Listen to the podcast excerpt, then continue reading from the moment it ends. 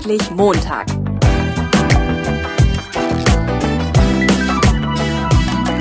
Ein Podcast von und mit Heiko Link. Ja, ich sitze heute hier zusammen mit Oliver Ab von der Sportreha in Herford. Ich freue mich, dass du dabei bist. Olli, hallo. Hallo. Olli, ich fange gleich mal mit der ersten Frage an. So ein Vorstellungsgespräch bei dir, wie sieht das aus? Also mit was muss ich rechnen? Du bist ja ein lockerer Typ, wie, wie geht das ab? Also ähm, im Grunde natürlich locker aufgrund der physiotherapeutischen Tätigkeit ist das so, aber wir sind da schon ähm, eigentlich sehr strukturiert in unseren Bewerbungsunterlagen. Äh, also wir schreiben denjenigen per Mail an. Er bekommt auch im Anhang einen Analysebogen zugeschickt, äh, wo wir dem Bewerber äh, gewisse Fragen stellen, die in die Tiefe gehen, auch wo man ähm, so ein bisschen auch ähm, ja, Tendenzen oder auch ähm, ähm, ähm, Hobbys und, und, und Interessenrichtungen äh, abfragen will, um einfach zu sehen, äh, was kommt da dann auf mich zu, was dann vielleicht aus einer Bewerbung nicht so ganz genau herausgeht und dann auch schon am Ende die konkrete Frage auch, äh, mit welchen Gehaltsvorstellungen kommt derjenige zu mhm. uns, was wir auch wichtig finden. Mhm. Hobby finde ich interessant. Also ich habe oft Leute, die sagen, ja, ein Hobby im Lebenslauf, was soll ich mit meinem Hobby? Keine Ahnung. Also ich spiele zum Beispiel Impro-Theater. Mhm. Ähm, was machst du mit so einem Hobby?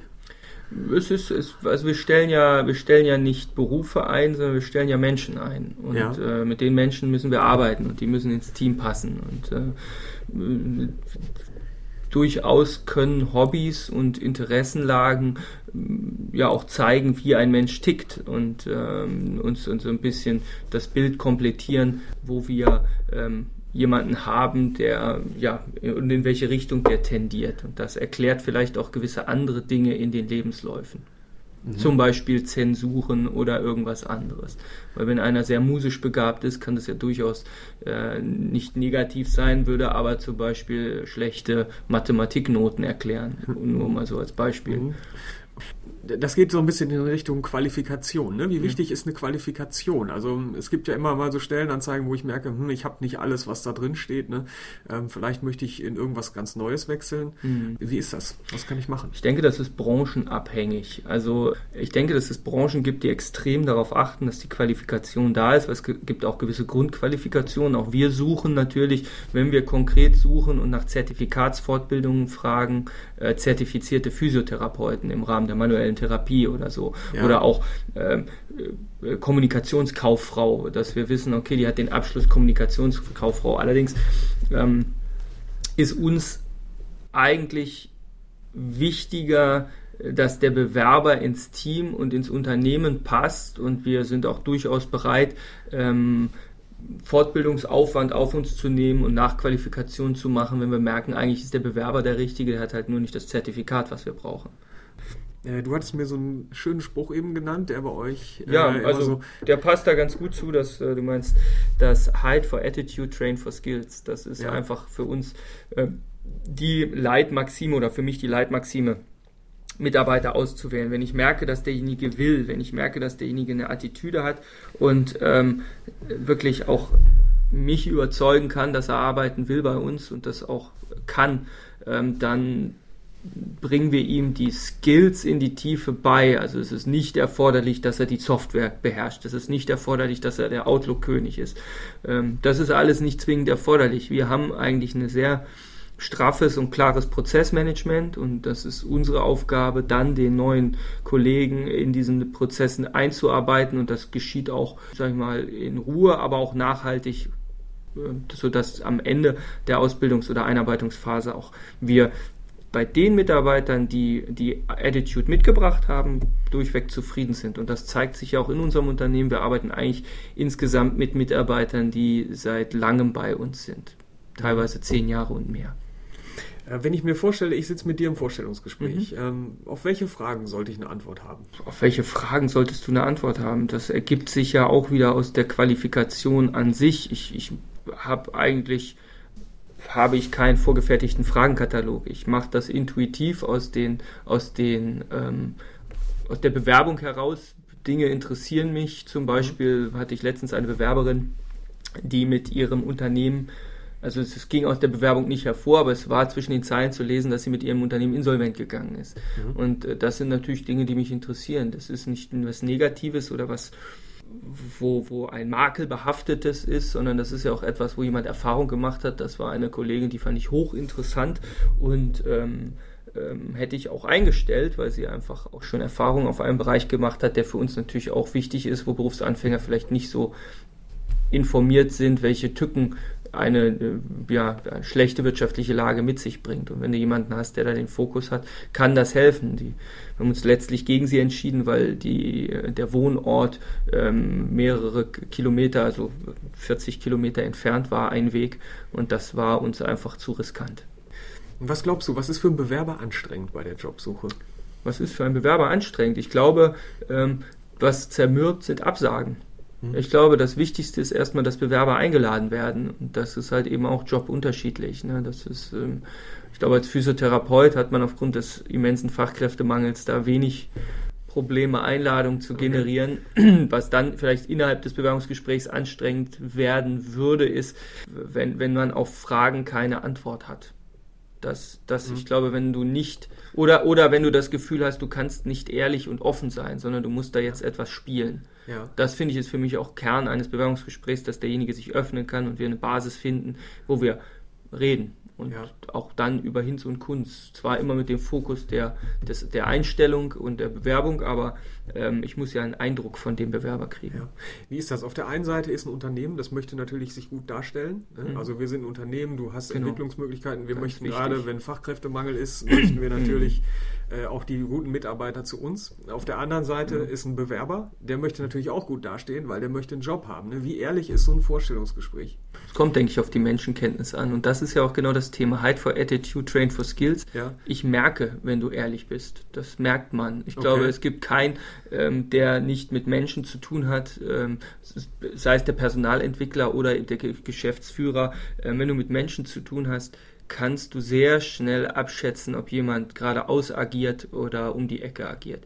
Okay. Und das merkt man auch, wenn derjenige sich nach einer gewissen Zeit des Redens entspannen kann. Und darum fängt man auch erstmal an, mit sich vorstellen, über allgemeine Dinge zu, zu sprechen, dass man auch seine Stimme findet, seine, seine Atmung findet. Das mhm. merkt man bei den Bewerbern. Und wenn man dann auf einer lockeren, nicht, nicht, nicht ähm, kumpelhaften, aber entspannten Ebene agiert, dann kann man mit den, mit den Kernfragen einsteigen. Ich habe gerade gestern mit einer guten Freundin über dieses Thema gesprochen. ähm, da ging es halt auch um die Ehrlichkeit und die sagte mhm. so, naja, sie, sie hat äh, gewechselt, weil sie in dem Betrieb vorher gemobbt wurde. Mhm. Ähm, und jetzt im Vorstellungsgespräch zu sagen, hm, ich wechsle, weil, ne, Frage, warum wechseln Sie? Ich wurde gemobbt.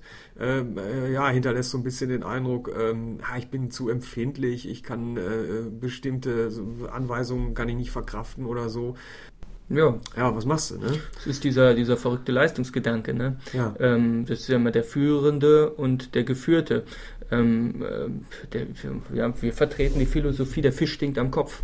Okay. Ähm, das stellt sich ja auch in vielen Unternehmen dar. Also klar, kann es ja auch sein, dass sie unmittelbar im falschen Betrieb an der falschen Stelle war. Ja? Ist, manchmal reicht ja schon, wenn man das Team intern ähm, verändert, dass sie in ein anderes Team kommt, wenn es ein größerer Betrieb ist. Ja. Ähm, den Vorwurf des Mobbings muss man grundsätzlich erstmal immer ernst nehmen. Und wenn ich finde, das ist äh, so unreflektiert, sollte man es nicht rübergeben, zu sagen, ich wurde gemobbt, deswegen bin ich gegangen. Das, äh, das äh, impliziert ja eigentlich, dass man sich nur in der Opferrolle befindet. Und äh, sagen wir, ja. das ist ja nicht nur ein Opfer, aber ähm, erstmal muss man dann den Betrieb hinterfragen, warum dann nicht äh, unmittelbar sich der Geschäftsführer oder der Oberste eingeschaltet hat, weil das ist die Erwartungshaltung bei so einem extrem schweren Vorwurf.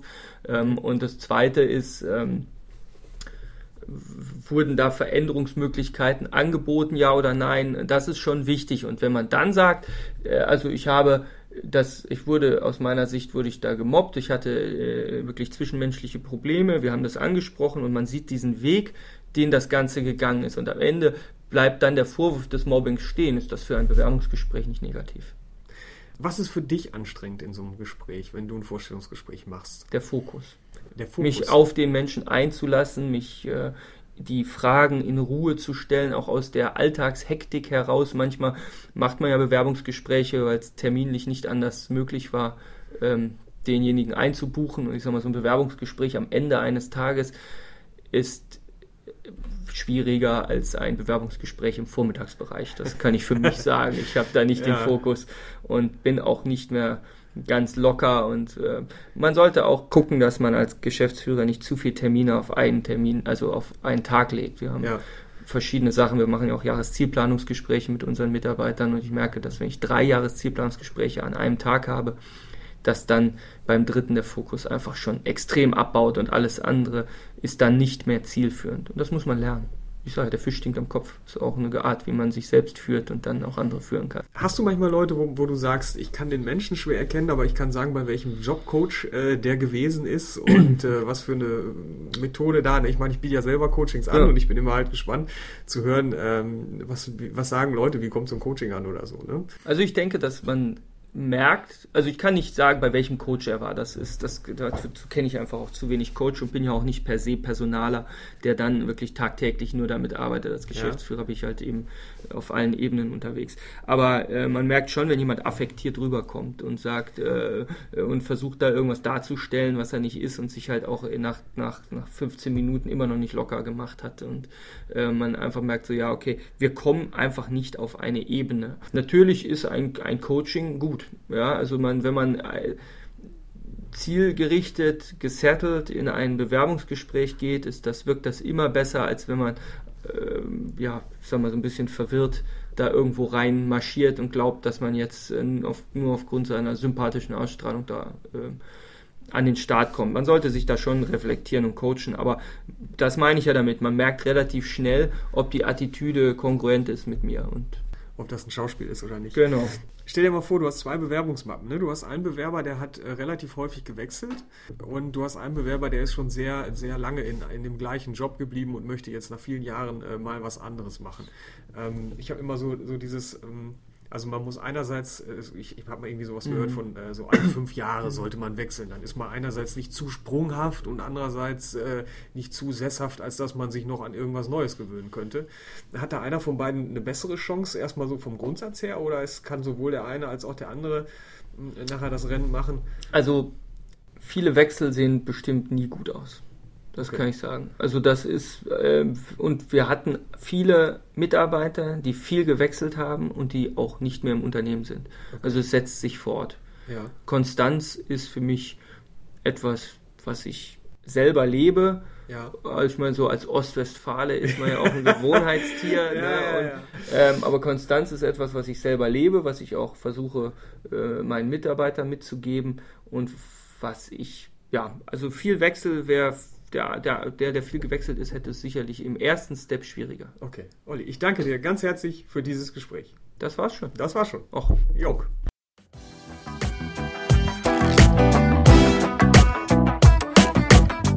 Neugierig geworden? Dann gibt es weitere Informationen auf www.endlich-montag.net.